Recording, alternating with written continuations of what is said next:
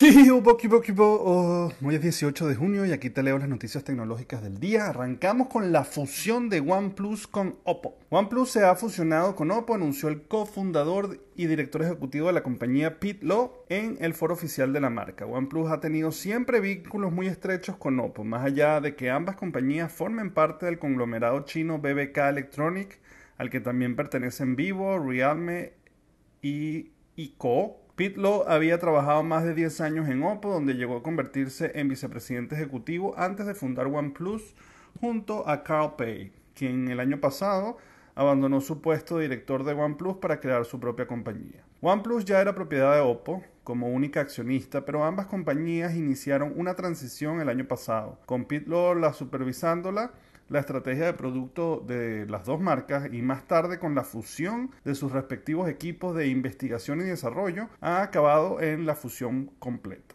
Queda la duda de si la compañía apostará por Color OS, el sistema operativo basado en Android de Oppo, o por el contrario seguirá desarrollando Oxin OS, que es el software de OnePlus, eh, que tiene un buen número de adeptos entre los clientes de la compañía. Interesante esta fusión, definitivamente todas estas compañías chinas están ganando mucho mercado y sobre todo están quitándose eso de la mala reputación por, por ser chino o considerar que es equivalente a mala calidad. Esto han demostrado todo lo contrario y esta fusión definitivamente los va a poner en una posición muy privilegiada, creo yo.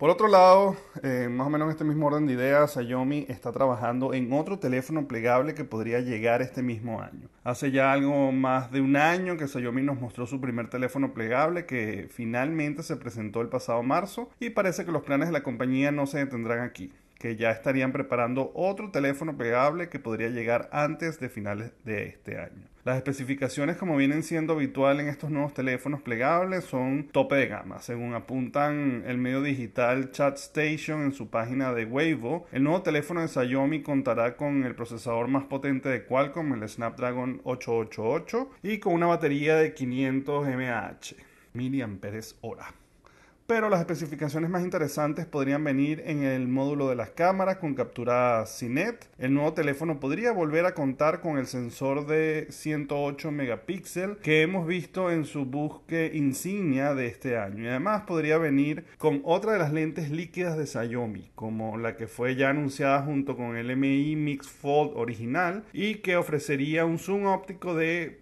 3x.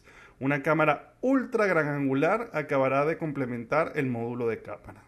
Bueno, definitivamente algo súper interesante este tema de los plegables. Para mí es algo más de comodidad, algo de ocupar menos espacio. No, no, no le veo mucho sentido entrar en un tema plegable y además de tan alta gama, o sea, que sean tan costosos. Más bien, en mi caso, si yo iría por el tema plegable, sería más bien por comodidad, porque sea más económico, porque sea más fácil de, de llevar encima. Pero teniendo algo tan delicado o por lo menos tan lujoso y costoso, pues me lo pensaría.